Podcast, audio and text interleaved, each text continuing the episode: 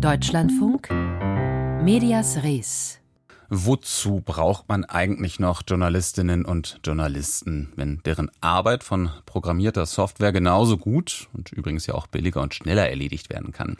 Solche Szenarien geistern ja nicht erst seit dem aktuellen Chat-GPT-Boom durch die Journalismuswelt. Zumindest jenseits, ich sag mal, von sehr einfachen Inhalten, wie jetzt dem Wiedergeben von Sportergebnissen oder den Wetteraussichten, sind diese Szenarien natürlich immer noch ziemlich weit entfernt von der Realität aber eben auch nicht so weit. Denn es gibt schon Fälle, in denen Software, die man dann gerne künstliche Intelligenz nennt, auch längere zusammenhängende Texte schreibt. Ein Medienunternehmen in den USA hat mit solchen maschinenerzeugten Texten vor kurzem für Aufruhr gesorgt. Kevin Barth hat sich diesen Fall genau angesehen und er hat vor allem auch danach gefragt, wo sogenannte künstliche Intelligenz den Journalismus tatsächlich unterstützen kann.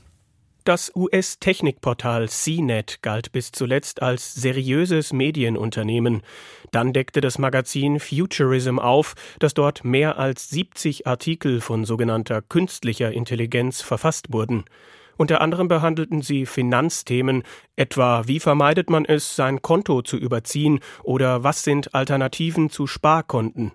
Dass hier kein menschlicher Autor dahinter steckt, konnten Lesende auf den ersten Blick nicht erkennen. Das wollte CNET auch vermeiden. Dahinter steckt nämlich ein eigenes Geschäftsmodell, erklärt der Dortmunder Medienökonom Frank Lobichs. Das Geschäftsziel ist die Suchmaschinenoptimierung. Texte zu formulieren, die dann hinterher in der Suchmaschine bei bestimmten Suchwörtern hochrenken. Auf der Seite, die dann ausgespielt wird, gibt es dann sehr viel Werbung für Kreditkarten und wenn dann ein Nutzer hier eine Kreditkartenabschluss macht, dann bringt das dem Unternehmen einen großen Betrag. CNET gehört mittlerweile zum Unternehmen Red Ventures. Das betreibt viele Seiten, die genau dieses Modell verfolgen. Laut Frank Lobig sind algorithmische Entscheidungssysteme wie gemacht dafür. Die künstliche Intelligenz lernt ständig, wie man das textmäßig optimieren kann und das kann kein Journalist. Ein Journalist wäre hier störend sozusagen, weil diese Effizienz mit Blick auf dieses geschäftliche Ziel, das kann einfach die Maschine besser. Ein Journalist sollte sowas ja auch eigentlich gar nicht machen. Dass die Texte bei CNET überhaupt auffielen, lag auch an groben Fehlern.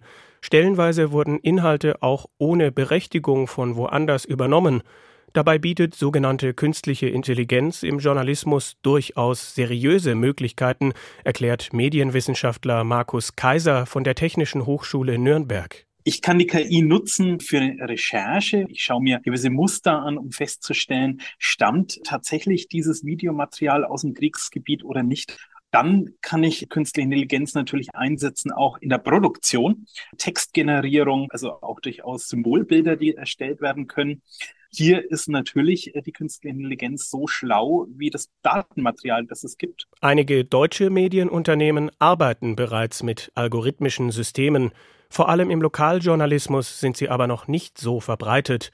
Markus Kaiser kann die Vorsicht in diesem Bereich verstehen. Es gibt weiterhin Schwachstellen hält denn tatsächlich eine künstliche Intelligenz ein, die journalistischen Standards, also sprich immer den Betroffenen zu Wort kommen zu lassen? Hält denn eine künstliche Intelligenz tatsächlich den Pressekodex ein? Hier sind große Zweifel angebracht und solange das nicht einprogrammiert werden kann, darf man hier zumindest nicht von Journalismus sprechen. Dennoch ist für Kaiser sogenannte künstliche Intelligenz im Journalismus nicht mehr wegzudenken. Er sieht auch das Potenzial für langfristig höhere Qualität. Für gewisse Felder sei sie aber eher weniger geeignet, weil sie Fakten von Fake News nicht unterscheiden kann. Zum Beispiel in der Wahlberichterstattung.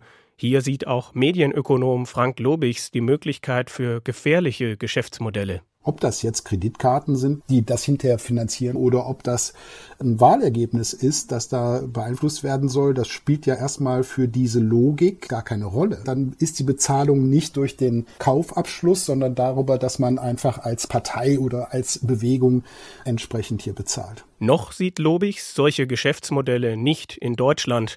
Dennoch bestehe immer die Möglichkeit, dass Medienhäuser durch algorithmische Entscheidungssysteme Geld und Personal einsparen können. Davor warnt er aber vor allem den öffentlich-rechtlichen Rundfunk und generell Medien im Qualitätsjournalismus. Die Qualität ist genau das, was die Leute hier erwarten und dafür zahlen sie auch. Das sollte man dann optimieren. Das heißt, frei werdende journalistische Arbeit sollte man dann entsprechend einsetzen, um hier die Qualität des aktuellen, relevanten, vollständigen Journalismus zu stärken. Das ist auch im Interesse des Geschäftsmodells. Seit der Berichterstattung über CNETs fragwürdiges Geschäftsmodell mit künstlicher Intelligenz gibt es dort vorläufig keine neuen automatisch generierten Texte mehr. Maschinelles Lernen, sogenannte künstliche Intelligenz. Welche Chancen und Geschäftsmodelle das bietet für den Journalismus. Kevin Barth war das mit einer Bestandsaufnahme.